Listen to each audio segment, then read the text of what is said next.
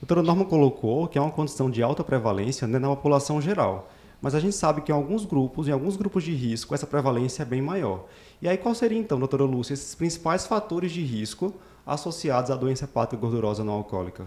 Então, isso é muito importante, porque, pegando a fala de Norma, que ela diz que só é mais comum do que cárie, mas até a cárie tem uma prevalência em países de baixa renda social.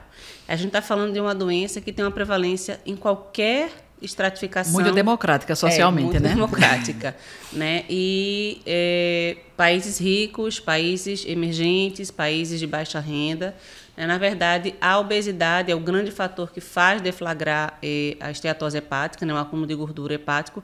Mas como fator de risco para progressão, aí a gente vai ter diabetes, a gente vai ter hipertrigliceridemia. Então, na série da gente lá do HC, a gente viu hipertri como um fator de risco importante para evoluir para a esteatohepatite, o que comprova que é o grau de resistência insulínica. Né? Quanto mais fatores de, da síndrome metabólica, aí a gente tem hipertensão, diabetes, é, hipertrigliceridemia com redução de HDL e é, obesidade central, né? Quanto mais fatores, maior o risco de progredir para a esteatohepatite. Né? Obviamente tem a condição genética, então existe uma relação grande entre parentes, né? Então, assim, se você tem uma pessoa com uma doença hepática, o risco daquela pessoa desenvolver alguma, mesmo que seja por álcool, né, Norma? Então, é, é agressão ao fígado, porque o, a gordura funciona, pode funcionar como um fator de agressão ao fígado, né? Então, ele, primeiro ele tem a esteatose, mas depois ele vai fazer a oxidação, a alteração da oxidação, alterações mitocondriais, e aí ele vai provocar a morte do hepatócito e vai dificultar a recuperação do fígado, porque o fator está persistente ali, né? Que é, no caso, a gordura. Então, é, em relação a isso, deixa eu dar uma, uma palhinha. É, é, uma coisa que, digamos, é uma doença que eu tenho a nítida sensação que a gente sabe pouquíssimo dela por enquanto, sabe? Porque todos os fatores que você falou, claro, importantíssimos. Mas às vezes a gente vê paciente com IMC de 50, 60, só com gordurinha no fígado, e a gente vê, às vezes, paciente com IMC de 29 com cirrose por esteatopatite. Isso. Tá? É. Então, parece claramente tem mais coisas que a gente não sabe ainda que definem por que, que um vai ter a forma mais branda e outro vai ter a forma mais grave. Né?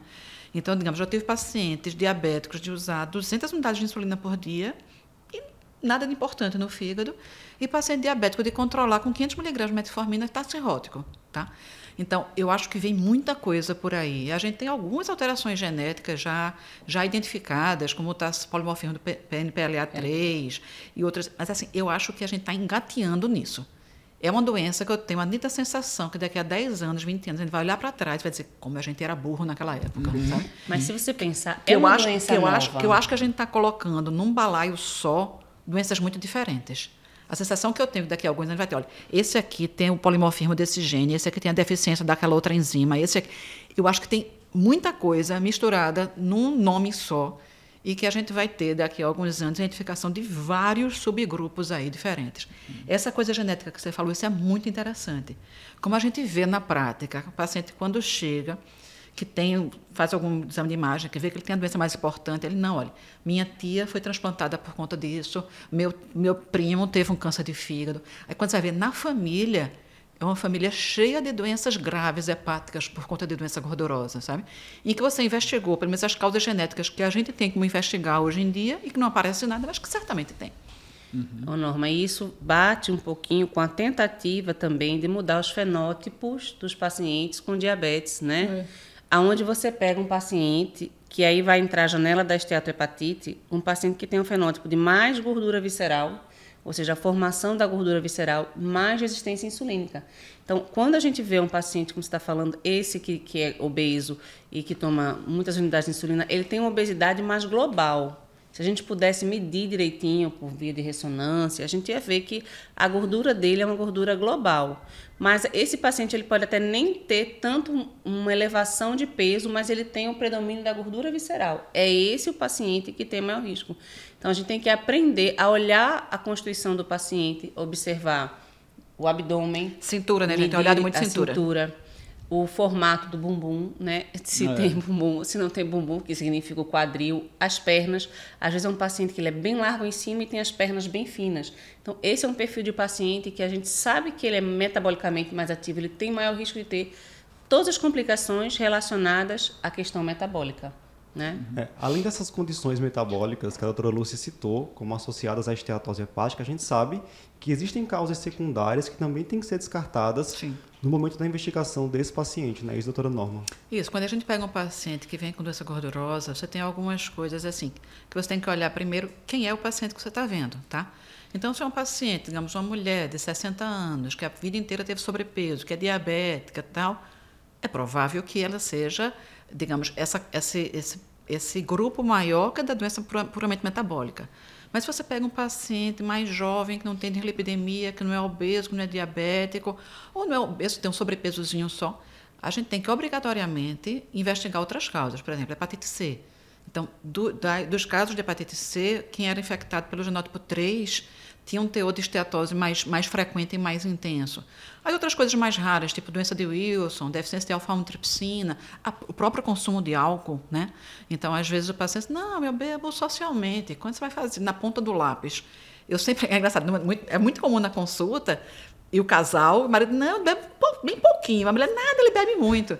E aí eu pego, o que, que eu faço? Eu transformo o que ele o que ele diz que bebe em gramas de álcool. Uhum. E com isso você tira a subjetividade, se é pouco ou se é muito. Só você bebe 70 gramas de álcool por dia. Isso é muito. Uhum. Tá? Então isso quebra um pouquinho a subjetividade do que é pouco ou do que é muito, sabe? Ah, então, às vezes, a gente tem drogas, uma coisa importante lembrar também, então, lembrar de amiodarona, de tamoxifeno, de metrexate, né? Corticoide. de corticoide, que são drogas que induzem doença hepática gordurosa também, sabe? Independente do fenótipo que o paciente tenha.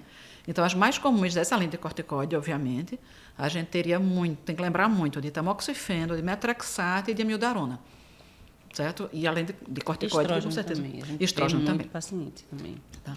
Então, você tem que estar sempre atento para essas coisas, porque às vezes a manifestação até histológica é só de uma doença hepática gordurosa, seja esteatose pura, esteatohepatite, mas você tem ali por baixo uma outra coisa. Então, tem que estar atento principalmente para o fenótipo do paciente. É. Se é o paciente que foge um pouco daquele padrão do paciente da doença gordurosa, a gente tem que estar atento de investigar causas secundárias. Eu tive um paciente, tem mais ou menos um mês e meio no consultório, que a mãe me procurou porque viu que eu tinha algumas coisas nessa área de esteatose hepática. Um menino de 23 anos com história de autismo. A mãe investigou tudo o que ele podia e ele tinha o que chamava muita atenção, era um fígado aumentado por esteatose. E aí, dentre as causas, a gente precisaria afastar a doença de Wilson. E aí ele me pediu para tirar uma foto dele. Ele é um menino que, apesar de ter o diagnóstico de autismo, ele interage. Eu até questionei um pouco esse diagnóstico de autismo. Ele olha para você. E aí ele me pediu para tirar uma foto dele, eu tirei. Quando eu tirei, que ampliei, o olho um dele anel. tinha um anel. Aí eu disse, peraí, peraí, que agora o negócio vai. E aí realmente a ceruloplasmina era baixa. Eu repeti, continuou baixa. E agora ele vai fazer a investigação genética, porque existe um limiar que é mais susceptível a ser, é, mais provável de ser doença de Wilson e outro não, ele ficou intermediário.